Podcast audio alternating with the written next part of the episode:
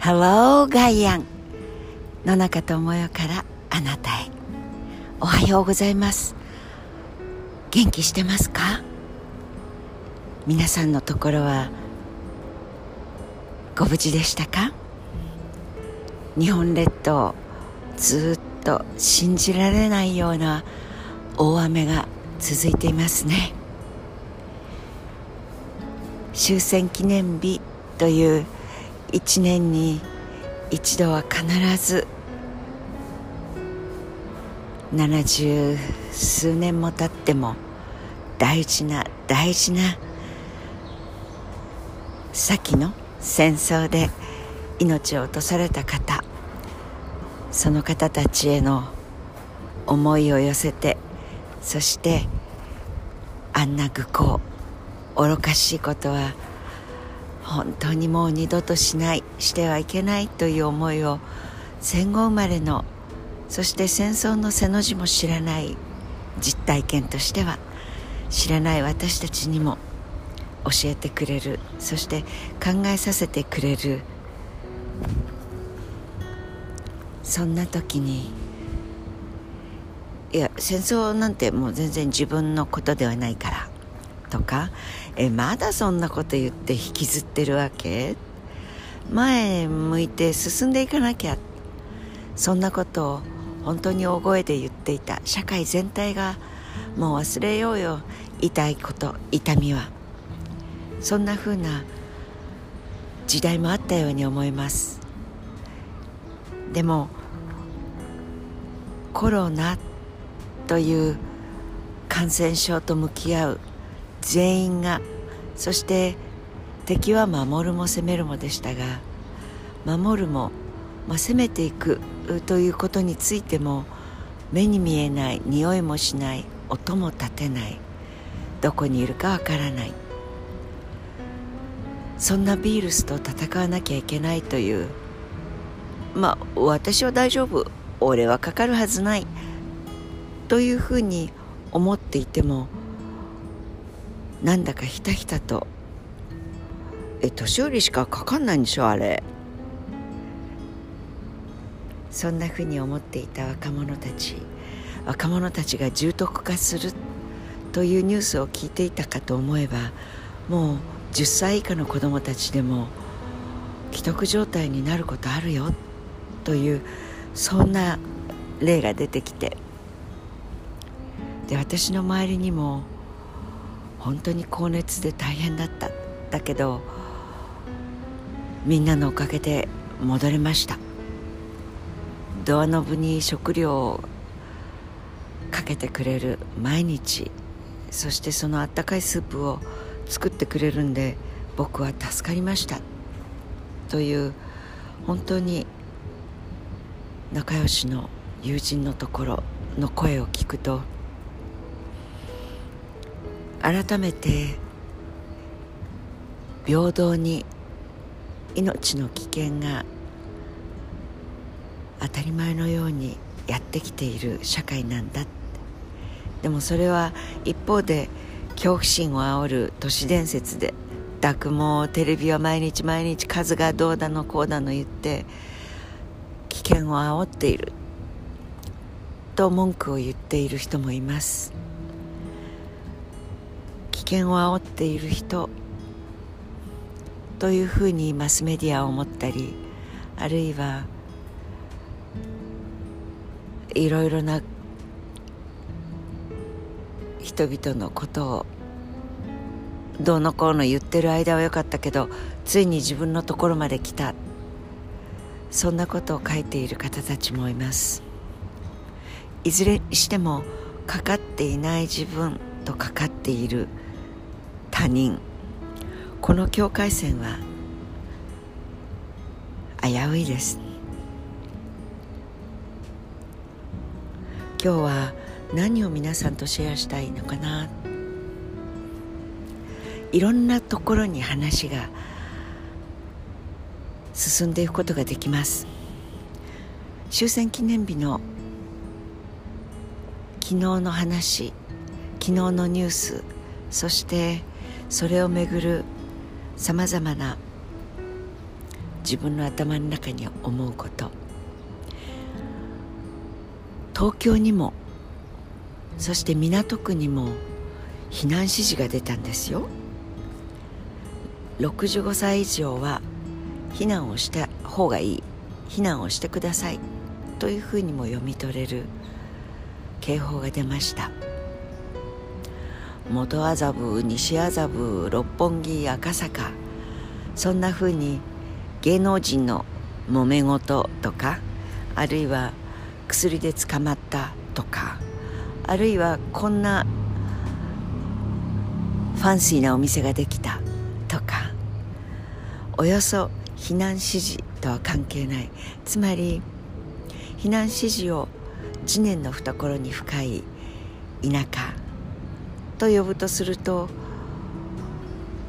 これらの港区の町の名前はおされなあるいはファッショナブルなあるいは都市の中でお金が動いていく先の花の咲き方みたいな都会都市文明。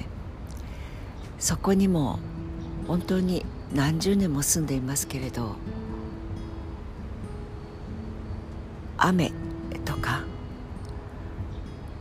山崩れとか川が氾濫するとか、まあ、渋谷に住んでいた時には渋谷の川が氾濫するかもしれないというその警報は出ましたが避難の指示までは出たことがなかったです。自分ごとに次年の災害それが大都会の真ん中にも及んできたなという本当に目や耳を疑うようなことが当たり前に起きています。コロナと同じ。他人事と思ってワイワイ騒ぐより自分事として身じまいを整えたり何と何をもってどういうことをしなければいけないのか。頭の中のシミュレーションだけではなくてアクションプランを立てなければいけない。こういうこと。ああいうこと。生きているとは何か。いや生きてるっちゃ食べていかなきゃいけないし食べていかなきゃいけないっちゃ働かなきゃいけない。働かなきゃいけないっちゃ学歴学歴っちゃ受験勉強受験勉強っちゃもう二度とこりごりだ。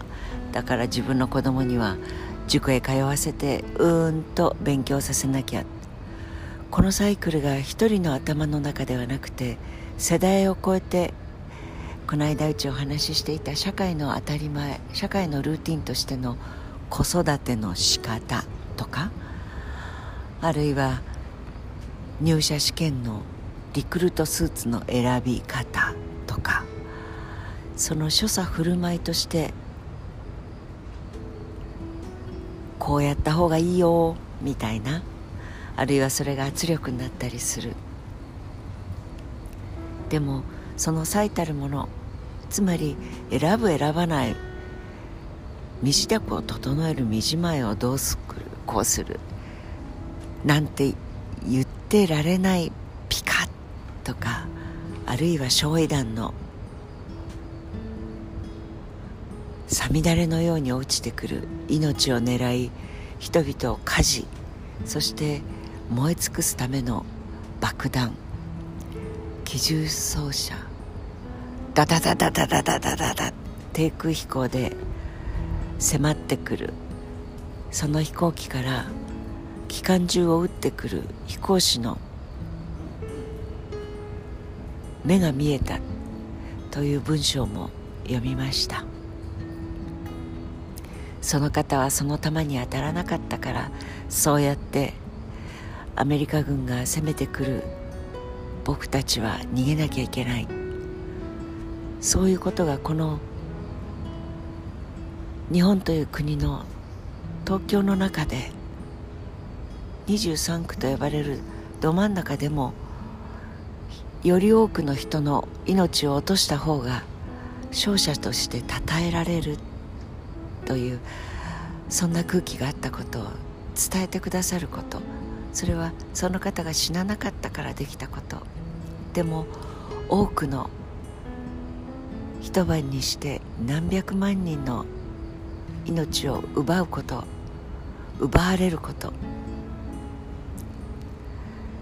その犠牲になられた方は、えー、水をどうしようとか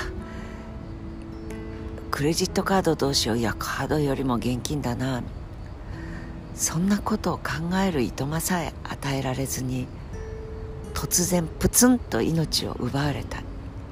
40度の熱で1週間苦しむことすらできない。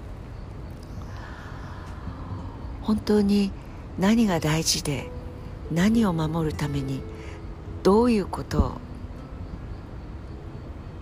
しつらえておかなければならないのか。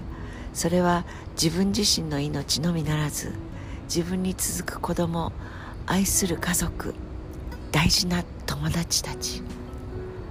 その人たちの自分だけではなくそういう人たちの命も奪うことができること。それは取りも直さず自分も命を失うこと。緊急事態宣言。コロナですね。だけどもう一つこの国で10年以上にわたってその緊急事態が解かれてないことを思い出します。福島の原発の事故です。これはまだこの国を覆っています。だから諸外国ではそんな風にたくさん放射線を浴びている食品は食べちゃいけないよというこの基準も20倍。いやあるものによっては200倍以上のものが許されていてそれはなぜかというと緊急事態だからだそうです。8月15日の戦争はもう終わりです。負けました。だから静かに戦いモードをやめましょう。というふうに天皇陛下が宣言をしました。その日が昨日でした。今いつもだったらセミさんの声が溢れているところに来てみましたがセミはもう何日も続いた大雨のこと？いえきっとこの10度にも近い温度差。今野中はフリースを着ているんですよ。そんな風に温度が違うことによって泣くのをやめているのかもしれません。さあ私たちは改めて命があることに感謝をしながら一人でも多くの命を奪った方が勝ち潔いし気持ちよいし勇敢に戦うぞという戦争をしたくてうずうずしてる方たちがどうもたくさんいますよね。やっぱり一番大事なことはそんな人たちは決して戦場には行かない人たちだということ。そしてこれはコロナのウイルスをまくのと同じこと。そんなことをしてはいけないと改めて思うの中でした。良い一日をお過ごしください。最後になって元気な声ですね。でも病は気からそして幸せは自分の心から。良い一日を過ごさないわけにはいきません。どうぞどうぞ。元気で楽しい一日を過ごしましょうね。See you tomorrow また明日お耳にかかります。野中智代でした。